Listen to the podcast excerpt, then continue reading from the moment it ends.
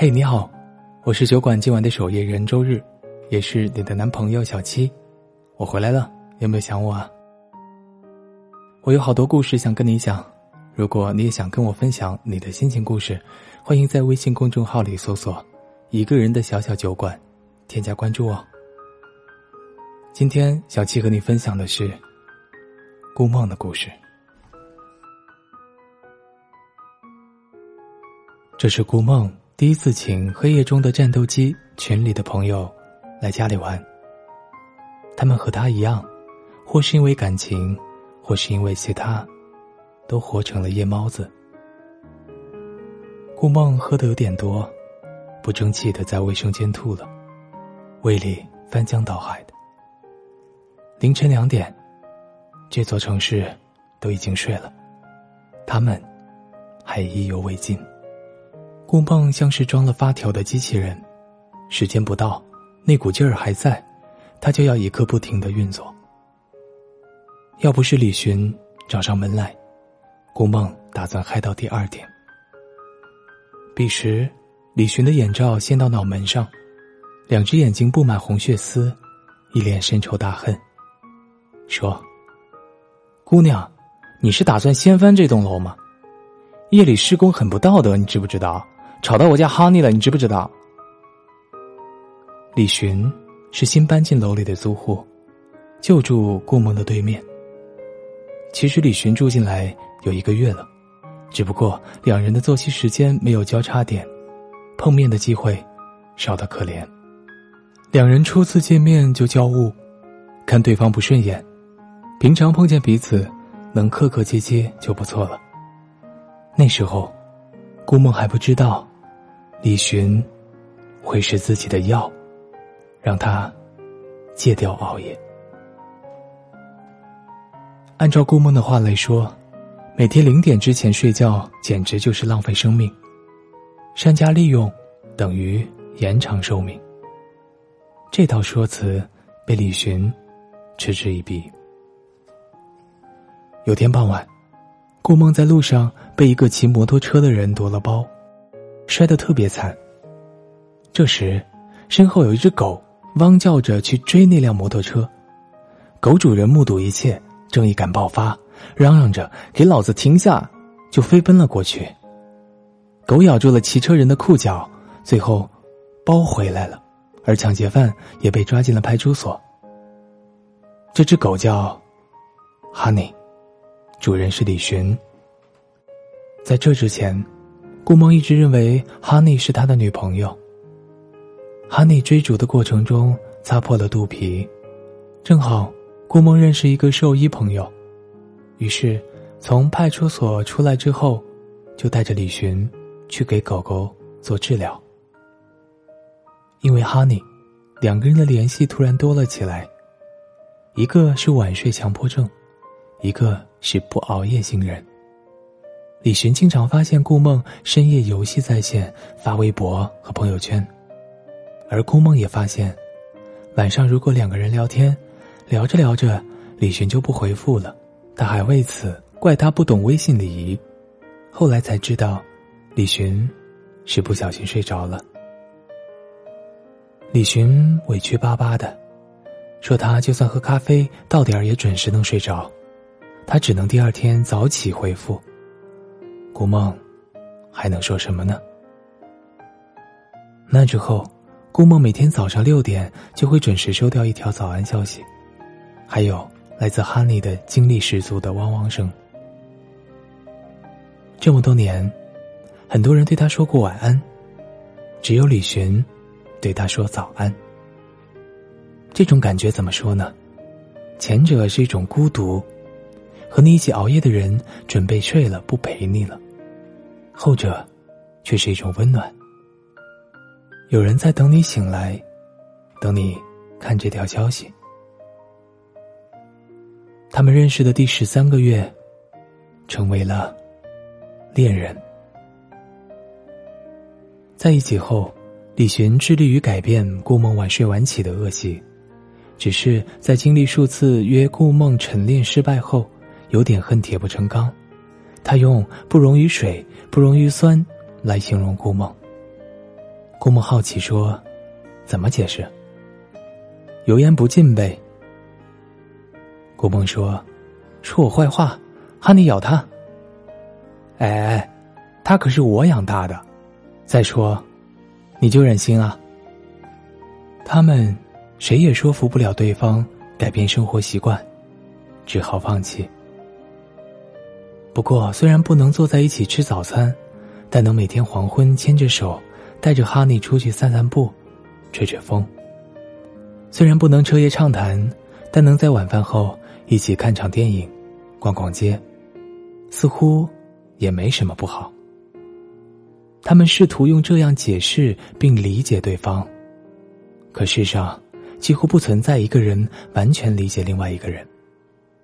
顾梦时常晚上和朋友出去玩，总是次日一身酒味的回来。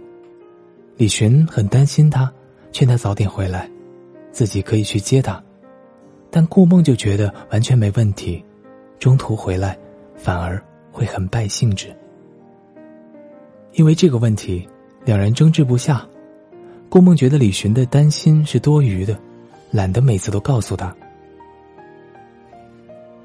却没想过，李寻因为担心自己而睡不着。拉锯战大概持续了一个多月，顾梦实在不想继续下去，说了分手。或许，他们一开始就不该在一起。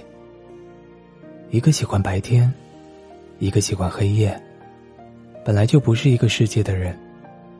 恰逢此时，李寻被调到外省。做调研，半年以后才能回来。临走前，李寻将哈尼托付给了顾梦。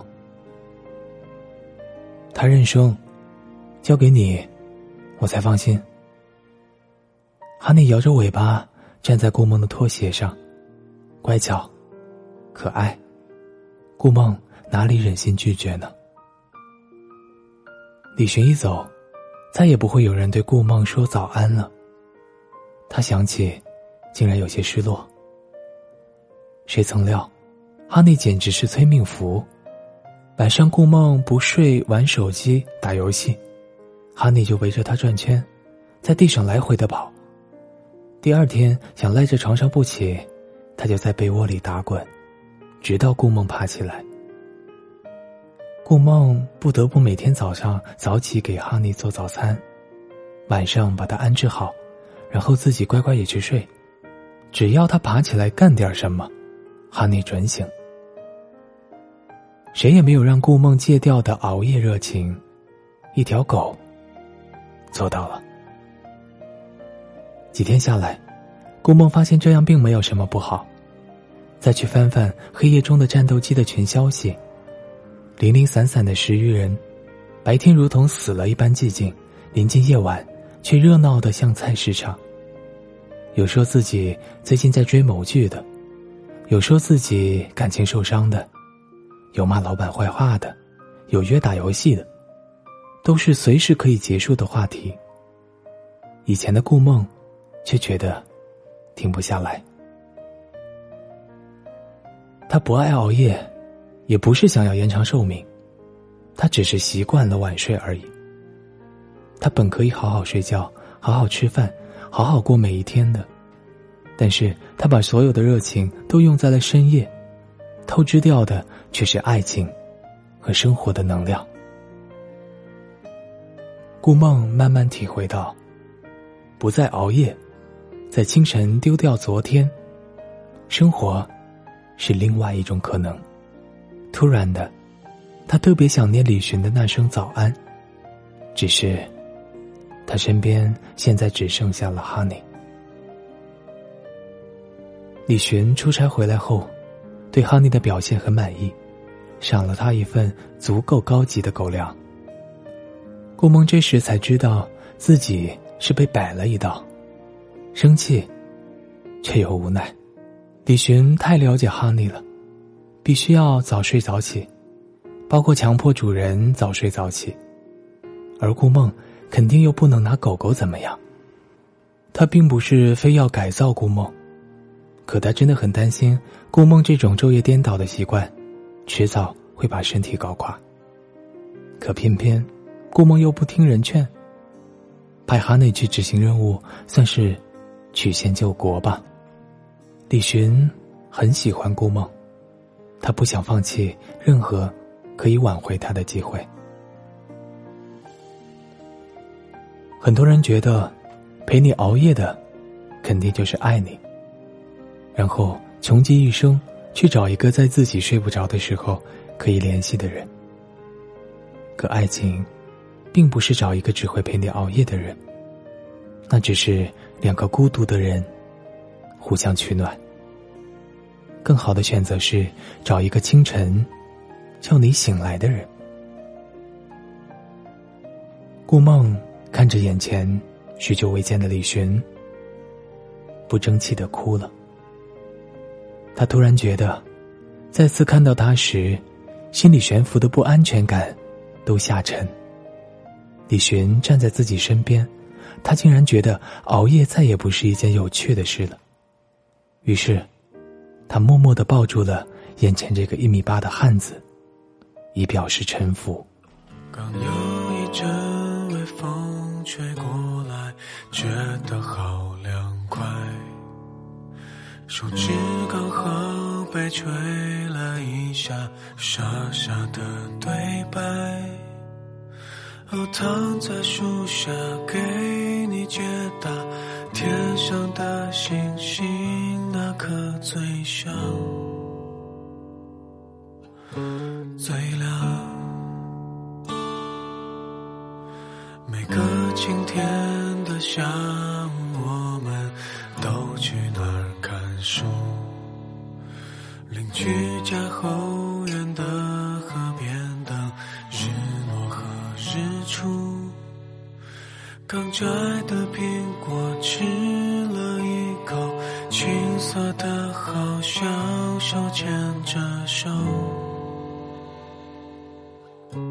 站着。我看着你的时候，能感受你的温柔。你头